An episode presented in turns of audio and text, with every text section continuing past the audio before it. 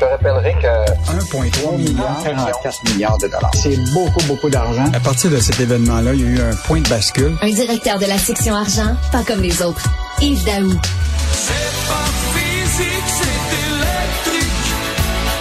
C'est pas physique, c'est électrique. Écoute, Yves, 7 milliards de dollars pour 3000 jobs. J'ai pas fait le calcul, mais ça revient cher la job. Ah, écoute, je sais pas si tu as écouté la conférence de presse hier, là, mais c'était fascinant de toutes les voir. Là. Ils étaient comme des petits-enfants. OK? Rappelle-toi quand tu étais petit, puis là, tu courais euh, sous l'arbre de Noël, puis tu cherchais ta voiture électrique. Là, là tu trouves ta voiture électrique, tu ouvres la voiture, puis il n'y a pas de batterie 3A. Là, tu te mets à courir, puis là, tu trouves les batteries 3A de, de, de- du petit lapin, et là, tu es toute fière. Exactement. Ben, hier, c'est ça. C'est qu'ils ont découvert la batterie 3A, mais elle va nous coûter très, très cher parce que, bon, je vais revenir d'abord sur la question de, du, tu sais, le détail, on l'a pas tout au complet. Mais ce qu'on comprend, là, c'est qu'il y a déjà de l'aide de Québec puis d'aide d'Ottawa qui doit être autour de 3 milliards. Puis il va y avoir un autre 4 milliards qui va venir après s'ils livrent la marchandise. Donc, on est rendu vraiment là sur un projet de 3 euh, 000 jobs qui, qui, qui est promis, là, hein, c'est pas encore réalisé, pour euh, des, de l'aide qui est autour de 7 milliards. Euh, donc, c'est un gros, gros risque que- que- qu'on qu'on prend.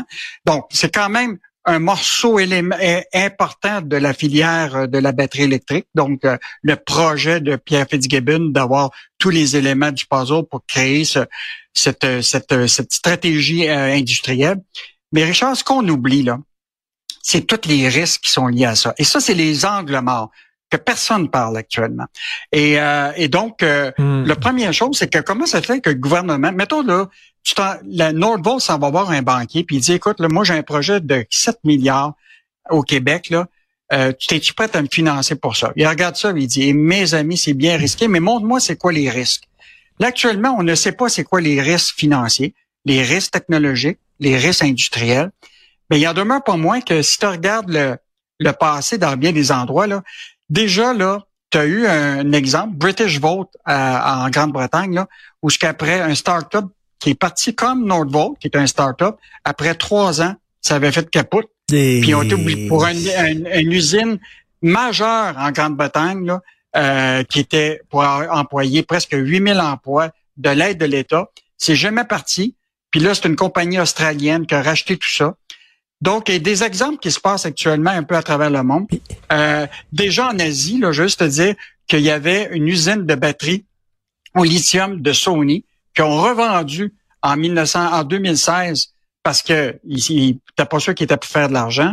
Tu as Panasonic actuellement qui est avec Samsung qui ont une grosse usine en Asie, mais écoute, les marges bénéficiaires, c'est c'est même pas 10% Donc, euh, écoute, le risque euh, industriel et technologique, là, il est pas clair encore. Comment ça va évoluer, tout ça? Et il y a quelque là, chose qui a pas la- clair aussi, Yves, euh, mais c'est- c'est inqui- c'est inquiétant ce que tu dis là, avec euh, ce qui s'est passé ailleurs dans le monde. Mais ils ont mis, eux autres, de leur poche, combien d'argent là-dedans? C'est bien beau siphonner l'argent public. Eux autres, là, j'imagine si tu crois en ton projet. Moi, si j'étais le banquier, là, vous êtes prêt à mettre combien, vous? Si votre projet il est si beau que ça, mettez de l'argent sur la table. Ils ont mis combien, eux autres?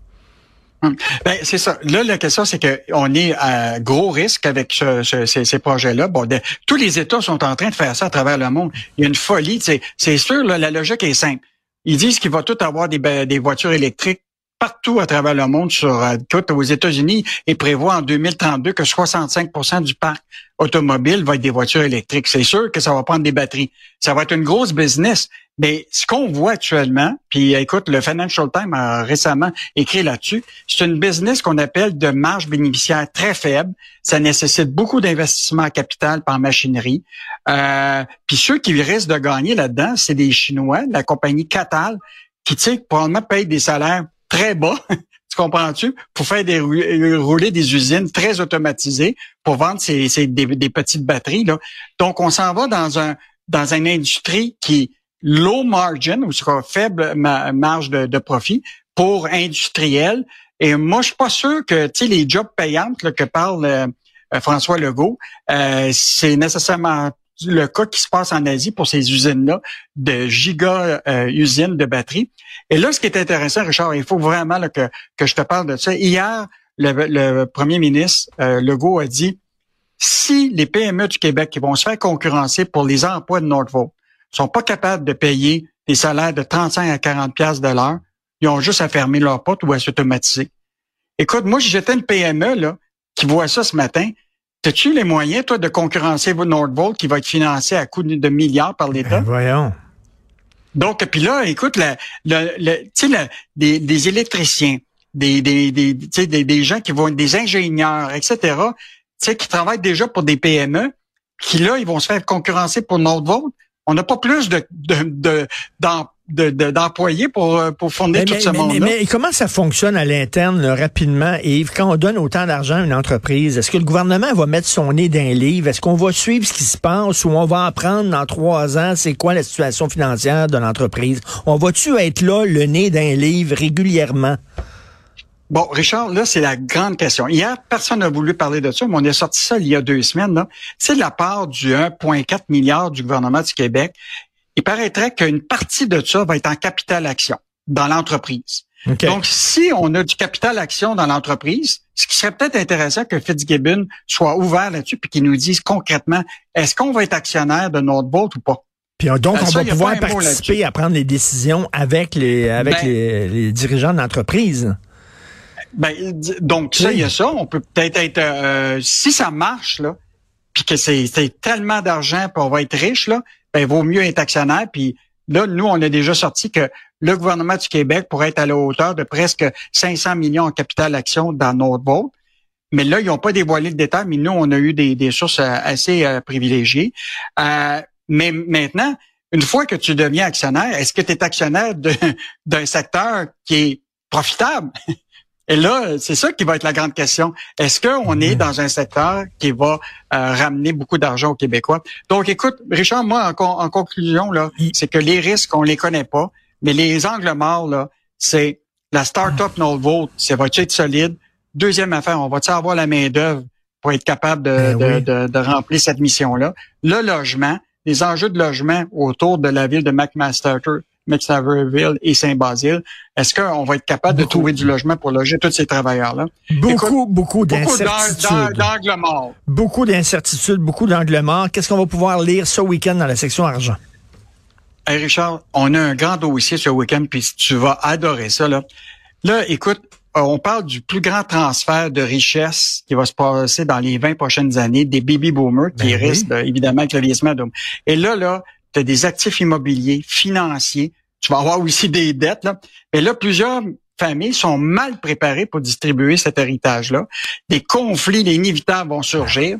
Et donc, euh, là, on fait un bon dossier sur toutes les histoires d'empoisonner d'héritage qui arrivent, où ce que tu te retrouves avec des dettes, tu te retrouves avec des, un testament qui est mal fait, euh, etc. Et on a une bonne histoire ce matin d'une dame tu regarderas ça sur le site web. Là. Christiane, qui a 23, 33 ans, quand son conjoint a atteint d'une maladie, il, est, mort du cancer.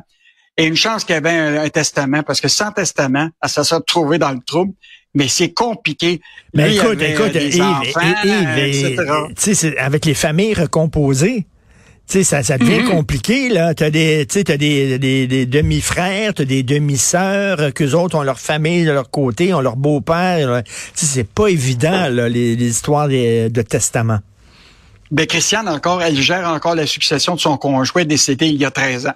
Eh, Donc, imagine-toi comment c'est complexe. Alors, on va avoir un bon dossier sur des témoignages, des notaires qui nous parlent, puis des chroniqueurs qui vont donner des bons conseils aux gens pour euh, bien se préparer pour. Euh, donc assure-toi, euh, Richard, d'avoir un bon testament. Je vais découper ça et mettre ça sur mon frigidaire. Merci beaucoup, Yves. Bon week-end. Salut, Richard. salut. Bon